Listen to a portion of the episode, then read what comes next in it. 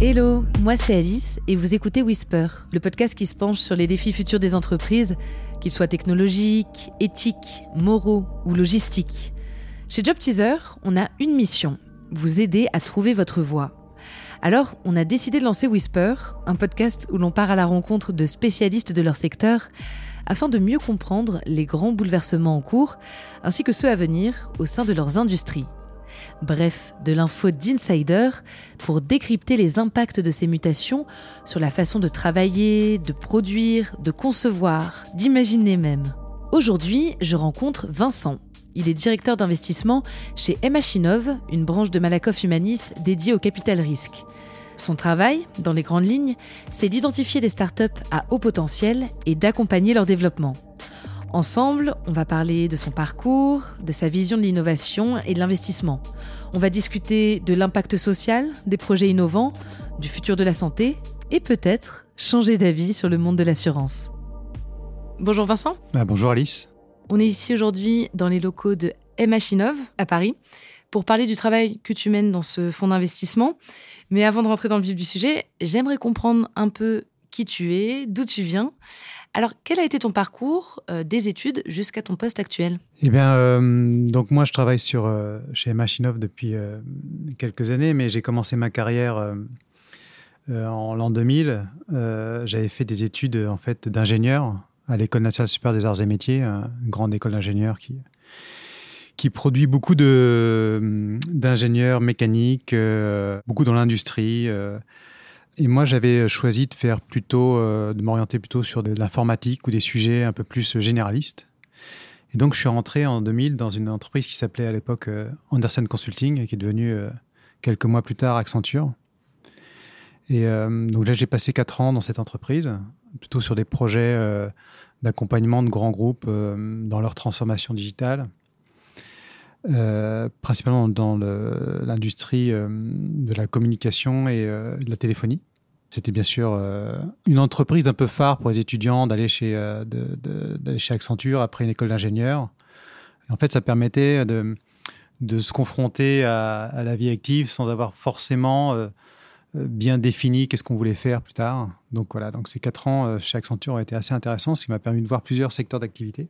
Puis au bout de quatre ans, j'ai eu l'opportunité en fait de rentrer dans le secteur de l'assurance. Donc je suis rentré dans, dans ce qui viendra aujourd'hui, ce qui est devenu aujourd'hui le groupe Malakoff Humanis, via d'abord une filiale et puis euh, au gré des euh, rapprochements, euh, j'ai intégré du coup la, structure de tête de, cette, de ce grand groupe. Et comme ça, de prime abord, avant de rejoindre ce secteur, qu'est-ce qui t'a tiré dans le milieu des assurances, de ce que tu avais pu expérimenter chez Accenture? Le premier sujet d'intérêt, c'est qu'il y a beaucoup de projets dans l'assurance. Il y a beaucoup de projets, il y a beaucoup de transformations. Il y a aussi, il faut l'avouer aussi, des budgets pour faire des transformations, ce qui n'est pas toujours le cas dans tous les secteurs d'activité. Et du coup, il y a beaucoup de missions de conseil. Donc, euh, en tant que, consultant, on est, euh, souvent amené à travailler dans, le domaine de la banque et de l'assurance. Il y a beaucoup de, missions intéressantes dans ce secteur-là. Donc, c'est là que j'ai découvert ce secteur. Et, euh, donc, je suis rentré pour perpétuer un peu ce, cette démarche de, transformation, mais en interne. Et donc, je me suis occupé euh, pendant euh, quatre années euh, de piloter des projets internes du groupe sur la transformation système d'information ou la transformation des organisations. ce qui m'a amené en fait, au bout de quelques années, à, contribuer à, une grande étape de la, construction du groupe qui a été le, rapprochement entre une structure qui s'appelait Malakoff et une autre qui s'appelait Médéric c'est à cette occasion que j'ai eu une autre opportunité après au sein du groupe de, basculer sur un autre poste et un poste en management qui était aussi un sujet qui m'intéressait. Et euh, donc suite à la fusion, il y a eu euh, voilà, pas mal de, travail à faire dans le conduit du changement sur les, organisations et euh, en particulier sur les activités back-office, donc entre autres de, de, gestion des opérations autour des contrats, des assurés. et donc j'ai pris on m'a proposé de, prendre en charge voilà, euh, un, département de gestion des contrats et d'affiliation. Euh, donc c'est une, activité qui était complètement nouvelle pour moi, hein, clairement. Euh, mais c'était l'occasion d'une part bah, de, basculer sur un rôle de management donc, il y a toujours du management quand on fait des projets, parce qu'on manage une équipe projet, mais c'est différent quand on doit après manager des services et des équipes très clairement. Et puis, mais j'ai pu toujours utiliser dire, les compétences acquises jusqu'à présent parce que c'était comment dire, il y avait des enjeux très importants de, conduite du changement et euh, d'accompagnement des équipes dans l'appropriation de nouveaux outils informatiques. Donc c'est là que euh, mon background en termes de chef de projet a été très utile et m'a permis du coup de, rentrer sur ce nouveau métier. Donc ça fait maintenant 17 ans que tu travailles euh, chez Malakoff Humanis. On l'a entendu, tu as expérimenté des postes assez différents les uns des autres. C'est quelque chose de courant, ces mobilités internes dans, dans le groupe? Oui, enfin en tout cas moi je les ai expérimentés euh, à plusieurs reprises. Euh, enfin, c'est l'avantage d'être dans un grand groupe, hein, surtout un grand groupe qui, euh, qui de fait n'a cessé de, de, prendre de l'ampleur. Après c'est ce rôle de management que j'ai eu chez, en, gestion. Après moi j'ai encore eu encore deux autres, deux autres postes. J'ai travaillé ensuite, j'ai pris en charge ce qu'on appelle le, pilotage des projets du groupe, ce qu'on appelait à l'époque le PMO. Mm-hmm. J'ai eu l'occasion après de travailler pour la direction euh, générale euh, sur les, pour les accompagner sur le sujet de commercial et, euh, marketing.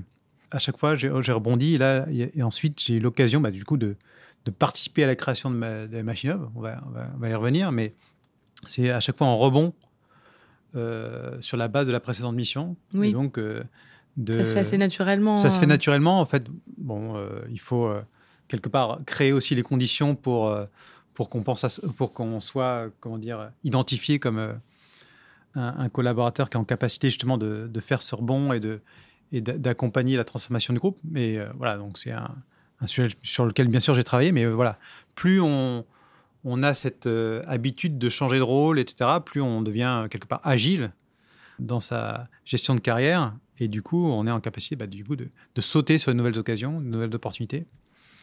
Et euh, du coup, ça enrichit aussi son expérience professionnelle euh, d'une palette que on, peut, euh, dans laquelle on peut toujours réexploiter certaines choses dans le poste suivant. Oui, justement, moi je voulais te demander en, quoi elle t'avait enrichi ces expériences multiples. C'est cette agilité bah, C'est cette agilité, en fait, c'est cette agilité d'une part, mais c'est aussi, aussi très concrètement la connaissance de, de l'écosystème interne et, euh, et des personnes qui euh, y contribuent. C'est-à-dire que, en fait, dans, euh, ça dépend peut-être des, des, rôles, hein, dans, mais moi j'ai toujours eu des rôles d'interaction fort avec d'autres parties prenantes dans le groupe et, et du coup les avoir connus ces services, et, leur métier, leur activité dans un contexte euh, ça, c'est quelque chose qui, est un, actif qu'on récupère et qu'on réutilise dans un autre contexte, ce qui permet souvent de, régler un certain nombre de problèmes rien qu'en connaissant euh, comment euh, l'ensemble du groupe fonctionne et quelles sont les bonnes personnes à contacter au bon moment. Aujourd'hui, depuis 4 ans, tu travailles pour Emachinov. C'est quoi exactement Comment tu définis cette entité qui dépend donc de Malakoff Humanis? Alors Emachinov, c'est une, donc une nouvelle structure qu'on a en effet lancée en 2018 c'est ce qu'on appelle en fait un corporate venture capital, euh, en anglais un CVC. Euh, c'est une structure d'investissement euh, en capital risque. Et c'est une, démarche qu'on voit de plus en plus dans les grands groupes qui consiste à développer un, nouveau levier pour innover via l'investissement. cet investissement, il permet d'une part d'attirer, des startups qui, qui ont besoin de financement et ça permet du coup d'enclencher de, un échange avec ces entreprises innovantes et d'essayer d'amener euh, euh, leurs compétences, leur agilité, leurs idées vers le groupe pour que le groupe puisse lui-même en profiter pour euh, innover. Donc c'est c'est ce qu'on appelle l'open innovation. Et donc, euh, Machinov a été construit dans cette idée de dire on est un gros groupe d'assurance. Dans notre business, on a l'habitude de placer beaucoup d'argent. On est un investisseur, hein, un investisseur institutionnel. On le fait déjà, mais peut-être essayons de le faire de façon plus euh, efficace pour euh, les besoins de la stratégie du groupe. Et donc, au-delà de l'aspect financier, essayons d'avoir euh, une entité qui, d'une part, avec laquelle, bien sûr, on va investir comme d'autres véhicules, mais on va en tirer aussi un apport extra-financier en innovation. Donc concrètement, euh, comment ça se passe? On a euh, une, une, capacité d'investissement qui nous a été octroyée par la direction du, du, groupe. Et c'est une, une, capacité aujourd'hui de 160 millions d'euros. Et cette capacité, on la met à contribution en euh, investissant dans euh, les startups euh, innovantes de notre écosystème. Et ça, on peut le faire de deux façons. On peut le faire soit en direct, soit avec des partenaires VC, donc des, des fonds d'investissement qui ont potentiellement plus d'expérience que nous dans ce secteur, et dont en particulier l'un d'entre eux qui s'appelle Euraseo, et qui gère une, partie significative de notre capacité d'investissement et avec qui on a signé un partenariat stratégique. Et donc, que ce soit en direct ou via ce, deuxième véhicule, on euh, propose aux entrepreneurs des tickets de 500 000 euros à, par exemple, 3 millions d'euros, c'est l'ordre de grandeur à peu près, dans le cadre de leur levée de fonds, qui sont en général ce qu'on appelle les Series A, c'est-à-dire un moment dans la vie de l'entreprise où euh, ils ont déjà réussi à démontrer qu'ils avaient un produit qui marchait, mais ils ont besoin d'accélérer. C'est à ce moment-là qu'ils viennent voir les, structures de capital risque, comme la nôtre. Et c'est à ce moment-là que nous, on peut intervenir pour euh, rajouter du fuel dans la machine, quelque part, et les aider à grandir. Et donc, euh, on fait ça principalement sur, sur quatre verticales, parce que, après, il y a des startups de tout type. Nous, on a identifié quatre verticales majeures qui nous intéressent particulièrement. Donc, il y a bien sûr l'assurance, parce que c'est notre business cœur. Il y a la santé. Euh, il y a également les, ce que j'appelle les services aux entreprises. Euh, parce que bien sûr, notre, le cœur de notre activité, c'est de, fournir aux entreprises de l'assurance santé. Et puis le dernier volet, c'est l'impact social, puisqu'on est un groupe de protection sociale et on a vocation aussi à investir dans euh, des startups qui ont pour mission de faire évoluer la société sur ces enjeux sociétaux. Et Machinov, c'est quoi? C'est euh, cette, euh, cette activité euh, d'investissement financier, mais c'est aussi et surtout une passerelle, in fine, entre cet écosystème startup et le groupe. L'investissement est quelque part une, un des, le, point, le point de pivot qui nous permet de, créer cette relation avec l'entreprise, mais ce n'est pas, pas seulement une fin en soi, puisque comme on l'a vu tout à l'heure, L'objectif derrière, c'est d'apporter de la valeur extra-financière également au groupe et extra-financière également à l'entreprise. Hein, c'est toujours du gagnant-gagnant. Et ça, ça passe par euh, échanger, discuter, euh, mixer les cultures et essayer de trouver des, euh, des synergies intéressantes pour les deux parties. Et donc pour faire ça, on a donc il y a moi, mais on est globalement une équipe de cinq personnes. Et voilà, et on, on travaille à la fois sur cet aspect euh, investissement et cet aspect également développement de synergie entre les startups et le groupe. Bah justement, c'est quoi euh, ton poste euh, aujourd'hui? Si tu peux me dire aussi quelques mots sur ton équipe, en fait, comment ça se structure, comment vous partagez un petit peu les missions? On fait à peu près tous la même chose pour être, pour être clair. Et qu'est-ce que c'est que, bah, prenons un exemple très concret, quelles sont les différentes missions qu'on a à notre poste? La première, c'est ce qu'on appelle le sourcing, c'est-à-dire repérer les startups. Euh, il y en a aujourd'hui, euh, je crois, il y a un million de personnes qui travaillent dans les startups en France aujourd'hui. Euh, il y a je ne sais pas combien de startups qui se créent tous les ans, mais, mais en tout cas, il faut aller, faut être sur le terrain, il faut les repérer, il faut parler avec elles. Donc ça veut dire faire travailler son réseau, ça veut dire aller dans les événements, se tenir au compte des dernières tendances, et donc identifier les startups qui peuvent, qui peuvent être intéressantes pour une collaboration. Euh, alors, il y a une partie, bien sûr, qui, vient vers nous, mais aussi, on va, euh, on va aussi vers elle, bien entendu.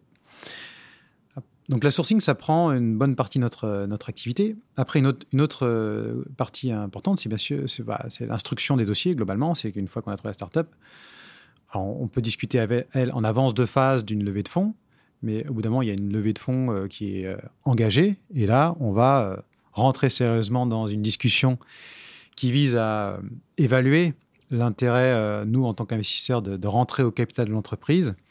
Ça va être euh, une rencontre avec les entrepreneurs. Est-ce qu'on est aligné sur les mêmes euh, valeurs, la même stratégie, la même vision? Est-ce qu'on croit au, projet? Est-ce qu'on croit aux chiffres? Parce que derrière, il y a quand même un sujet. On va regarder le business plan, bien entendu. On va regarder un certain nombre de choses.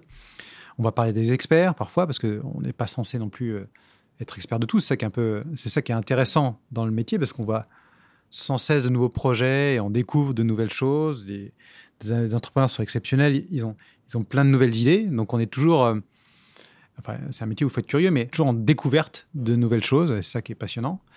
Euh, mais après, il faut essayer de voir si on arrive à, euh, en discussion avec des experts, avec d'autres d'autres parties prenantes, si on arrive à, trouver crédible cette, ce, projet de l'entrepreneur. Euh, donc ça, c'est une, autre grosse partie de notre activité. Ensuite, bah, il y a l'étape suivante, c'est euh, bah, il y a de la négociation, il y a du juridique, euh, bien sûr, c'est quelque part la mise en œuvre de l'investissement. Donc, je suis un peu financier juridique c'est pas forcément le, sujet le plus passionnant. Oui, j'imagine. Euh, de, l'activité, mais c'est voilà, c'est hyper important. On a. Mais que j'imagine euh, vous faites euh, accompagner par voilà des équipes. Par, des, par exemple des avocats quand, quand, on parle du pacte d'actionnaires ou des choses très très structurantes. Mais voilà, on, quelque part sur ces trois missions qu'on vient d'évoquer, on est dans une dans un un positionnement qui pourrait faire penser à une activité commerciale quelque part. On, mm. va voir, on va chercher des clients, on les convainc que notre produit est bien, on, négocie les termes du contrat. Mm. Voilà. Donc c'est, Après, euh, vous avez moins à les convaincre. Enfin, ils, sont facilement, j'imagine, euh, séduits par, euh, par vos votre approche. Alors, oui, mais en fait, c'est, c'est là que le marché est un marché qui évolue en permanence. C'est une question de, d'offre et de demande, toujours pareil. Je fais là parler avec le commercial. En fait, il y a un certain nombre de limites par rapport à ce parallèle, mais on arrive vite. Mais voilà, il ne faut pas penser euh, que, tout cas, le, rôle d'investisseur en capital à risque consiste à euh, rester derrière son bureau et attendre que les dossiers tombent. Et euh, voilà, donc il y, a quand même une tension sur le marché parce que bah, la, French Tech monte en puissance et aujourd'hui, le pouvoir de négociation n'est pas forcément toujours au niveau des, de ceux qui ont l'argent, mais il est également au, niveau bah, des plus belles équipes d'entrepreneurs qui euh, ont l'embarras du choix des investisseurs. Mmh, Donc il faut euh, être en capacité aussi de, de vendre, entre guillemets, la proposition de valeur de MH montrer en quoi elle est différente et euh, de se positionner sur les meilleurs deals. Le capital risque, comme son nom l'indique, il n'y a pas beaucoup d'élus. Sur 10 investissements, il y en a un qui va peut-être cartonner, mais il y en a peut-être 9, il y en a peut-être 5 autres qui vont faire faillite et euh, 3-4 qui, vont, euh, qui vont survivre. Mais, mais euh, globalement, donc, il y a un processus de sélection qui est extrêmement important. Après, on ne s'arrête pas là. Une fois qu'on a fait le check, c'est loin d'être fini puisque c'est tout là que la voiture commence. Puisque nous, quand on investit dans une boîte, après, on la suit et on participe potentiellement à sa gouvernance. Et ça, c'est un engagement qu'on prend pour parfois 5, 6, 7, 8 ans, 10 ans donc, euh, il faut, c'est important de bien choisir avec qui, qui on s'entoure. À la fois, comme l'entrepreneur doit bien choisir ses investisseurs et l'investisseur doit bien choisir ses entrepreneurs parce que on, on s'engage dans une relation de long terme. Et c'est quoi l'aspect de ton travail que, que tu apprécies le plus? Il y a deux choses euh, extrêmement euh, gratifiantes dans ce métier. D'une part, c'est un, titre, un titre individuel, c'est d'apprendre parce qu'on est tout le temps en train d'apprendre de nouvelles choses, en train de découvrir de nouvelles idées. Et on apprend, prend beaucoup des entrepreneurs, ça c'est la première chose. Et puis deuxième, euh, deuxième élément qui est, euh, que je trouve extrêmement intéressant, c'est cette, euh, bah, ces relations personnelles. C'est-à-dire qu'on apprend des choses, mais surtout on, apprend à connaître des gens mmh. qu'on va accompagner pendant de nombreuses années et de façon assez proche en fait, hein, parce que les entrepreneurs sont, peuvent être parfois un peu isolés. Hein, et donc, ils ont besoin parfois de, de pouvoir euh, dialoguer avec euh, des personnes qui, sont, ont un point de vue externe. Ça, c'est super intéressant de pouvoir à la fois avoir euh, des relations très proches avec certains investisseurs dans lesquels on investit et à la fois des relations peut-être plus moins profondes, mais à, plus grande échelle avec tout un écosystème. Et du coup, on fait partie des des, catalyseurs de l'écosystème, mhm. comme les autres fonds d'investissement d'ailleurs. Mhm. Et alors, tu l'as dit, vous travaillez sur des thématiques assez vastes. Euh, vous avez donc euh, quatre euh, verticales la santé, l'assurance, les services aux entreprises et l'impact social. Est-ce que tu arrives à identifier quand même des points communs, c'est-à-dire une définition de ce qu'est un projet innovant commun à toutes ces thématiques? Il y a une diversité d'innovations qui se retrouvent dans, dans chacune des verticales. L'innovation, c'est l'idée, l'idée d'un nouveau produit. C'est souvent euh, ce qu'on entend. Mais en fait, il y a, de nombreux types d'innovation. On peut avoir d'innovation, euh, bien sûr, dans le produit, mais aussi dans la manière dont le produit est présenté, dont il est fabriqué ou, dont, euh, ou comment on, apporte ce produit au marché. On voit aussi pas mal d'innovation aussi sur des modèles économiques. On l'a beaucoup vu sur les logiciels. Il y a 10 ans, on achetait un logiciel, une licence. Aujourd'hui, on, on, la loue. Enfin, Aujourd'hui, c'est mmh. ce qu'on appelle le SaaS, c'est euh, on paye un abonnement. Et ce, ce principe de l'abonnement, il a balayé tous les secteurs d'économie. Donc l'innovation, voilà, elle se, elle se, matérialise de façon très différente. Et donc, c'est vrai en santé, c'est vrai en assurance, c'est vrai dans toutes les verticales.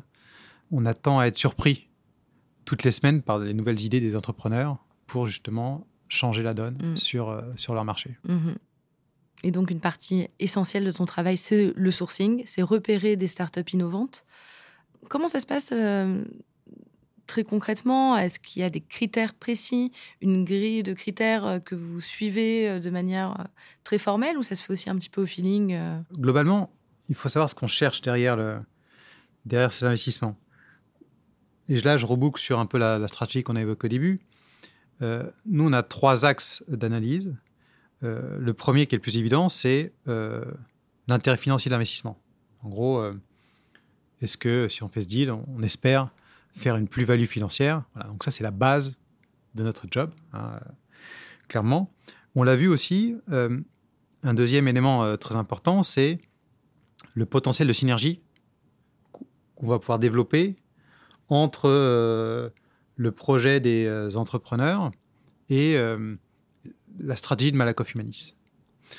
Ça peut être, on, pense qu'on va pouvoir exploiter euh, cette technologie dans le cadre de Malakoff Humanis. On pense que ça dans la startup, ses compétences vont nous permettre d'accélérer un certain nombre de choses, mm -hmm.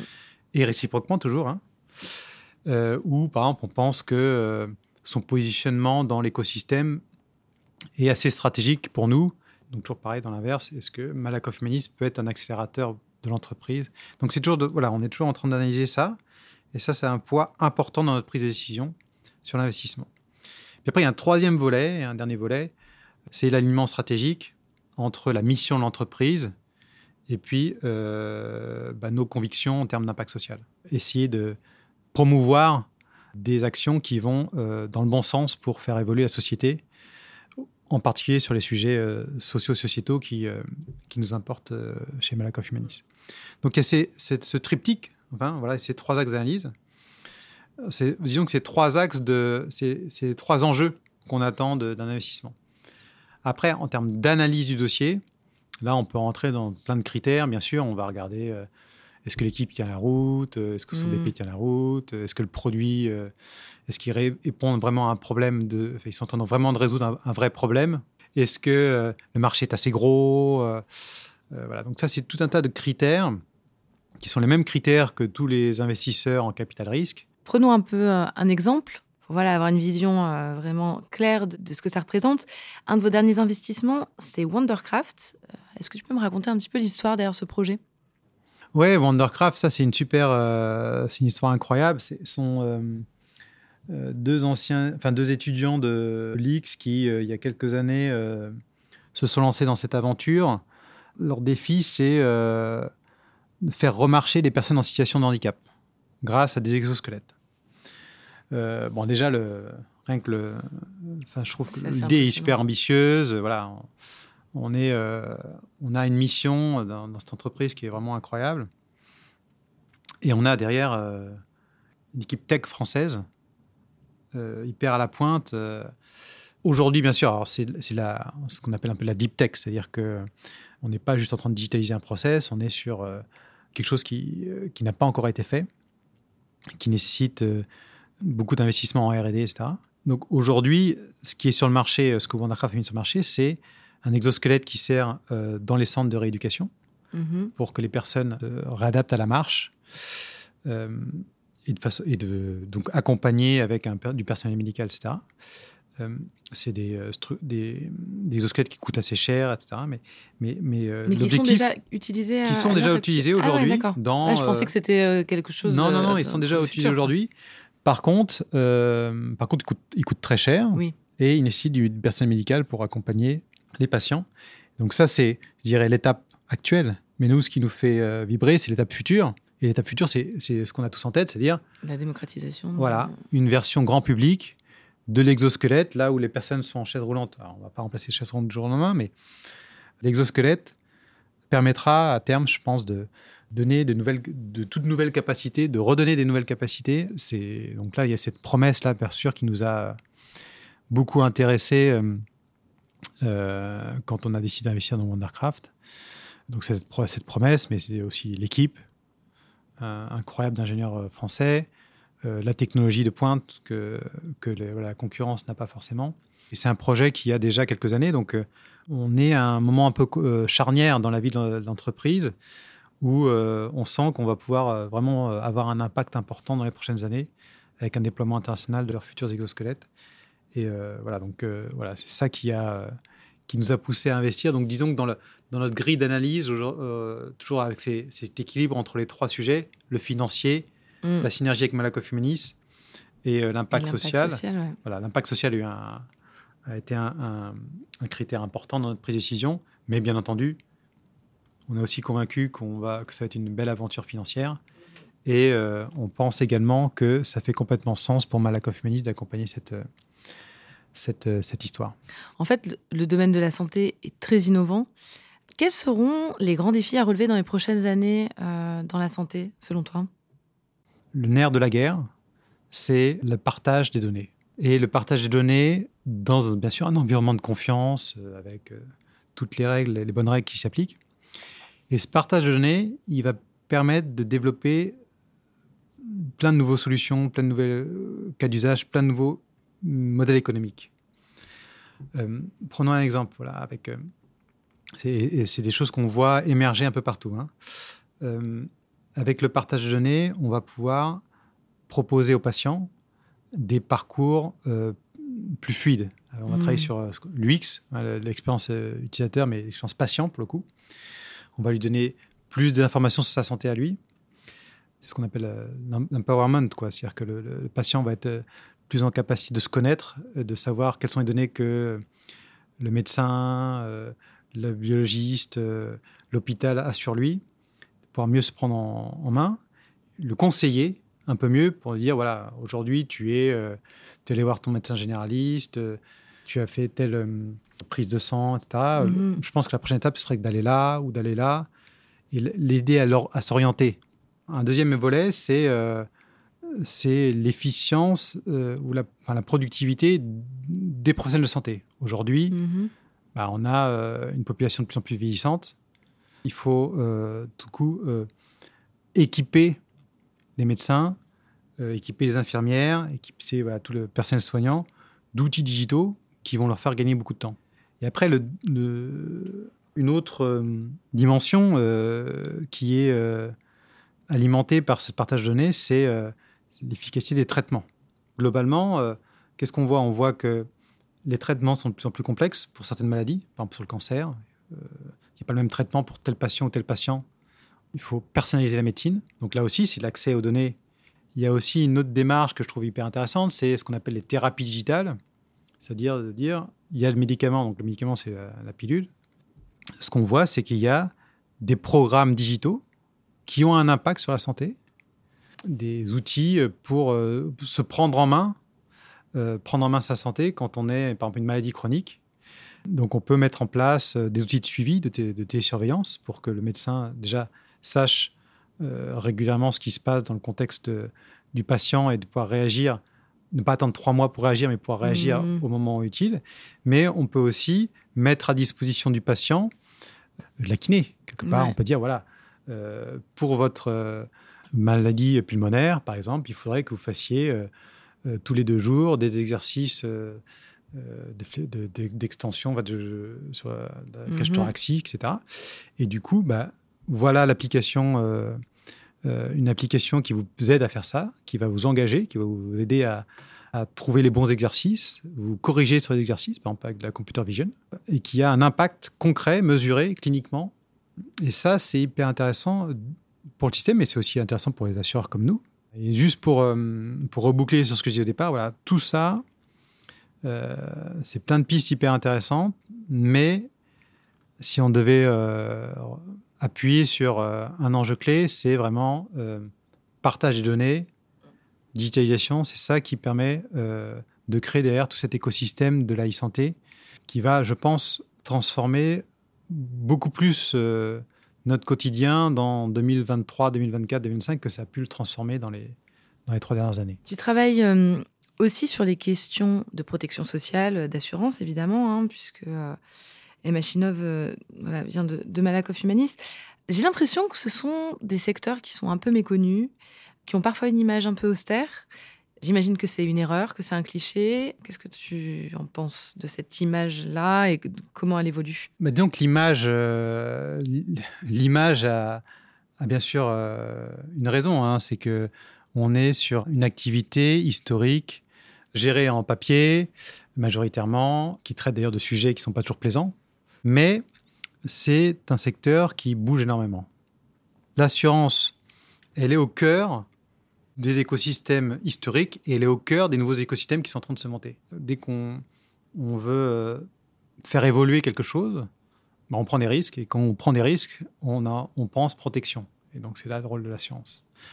Donc qu'est-ce qu'on voit aujourd'hui? On voit euh, des évolutions sur la, mobilité, les voitures électriques, les voitures autonomes, euh, la gestion des risques climatiques, l'économie circulaire, la e-santé, on vient d'en parler, ou de la fintech. Tout ça sont des, des écosystèmes qui sont au, cœur euh, des évolutions sociétales d'aujourd'hui et qui ont toutes besoin d'assurance et de nouveaux modèles d'assurance. Aujourd'hui, dans les assurances, enfin je dis des assurances, des groupes de protection sociale, les mutuelles, il y a des compétences pointues sur euh, les sujets d'aujourd'hui, sur mm. data science. Enfin, data science, quelque part, c'est euh, ça s'appelait Actuaria avant euh, chez, euh, chez nous, mais mm. c'est un peu la même chose. C'est le traitement des données. Ça a toujours été au cœur du métier de l'assurance. Tout ce qui est euh, digital, on parle beaucoup aujourd'hui d'apéisation, c'est-à-dire la capacité de, de, faire dialoguer différents modules de la chaîne de valeur entre eux, machine to machine. Donc ça, l'apéisation, c'est au cœur de ce qu'on appelle l'open finance, l'open insurance, une, une, tendance de fond de la façon dont on travaille dans la science. Ça aussi, ce sont des compétences euh, digitales de pointe. Et bien sûr, il y a des cas d'usage aussi, blockchain, euh, par exemple sur ce qu'on appelle les smart contracts. Globalement, toutes les technologies autour du digital et de la data sont aujourd'hui au cœur des innovations de l'InsurTech. L'InsurTech qui d'ailleurs, enfin l'InsurTech française qui a levé 600 millions d'euros en 2021. Les investisseurs savent que on est un moment charnière de l'évolution de l'assurance mhm. et investissent massivement dans l'assurance, car les nouvelles technologies qui, sont sur le marché aujourd'hui peuvent vraiment transformer ce secteur. On arrive à la fin de notre entretien. Quel conseil tu donnerais à un étudiant ou à un jeune diplômé qui souhaiterait euh, vous rejoindre ou du moins travailler sur les thématiques euh, qu'on a abordées ensemble aujourd'hui? Comment rentrer sur le secteur, du, en tout cas du capital risque? Euh, Nous, on le fait dans le cadre d'un corporate. Hein, donc, c'est c'est comment dire un segment de marché euh, très particulier, mais, euh, mais globalement, euh, je pense qu'il y, a en effet beaucoup de demandes. Je pense qu'il faut être curieux déjà, première chose. Il faut être curieux parce que il faut être ouvert à toutes ces innovations. Il faut avoir envie d'aller sur le terrain, discuter avec les entrepreneurs. Il faut avoir envie d'être connecté à l'écosystème. Il faut aussi avoir des convictions parce que voilà, on va avoir beaucoup de projets et quand on est quand on démarre vie active, on n'a pas forcément de, tout de suite des convictions et c'est plutôt pas mal. Mais, mais globalement, il faut, euh, faut avoir envie euh, de creuser, d'être curieux pour pouvoir euh, après se faire justement ces convictions qui vont permettre de, bien appréhender les différents enjeux et d'identifier des projets sur lesquels il faut, s'engager. Ceux qui voudraient rentrer dans le, capital risque, c'est comme pour l'entrepreneuriat, il faut se lancer.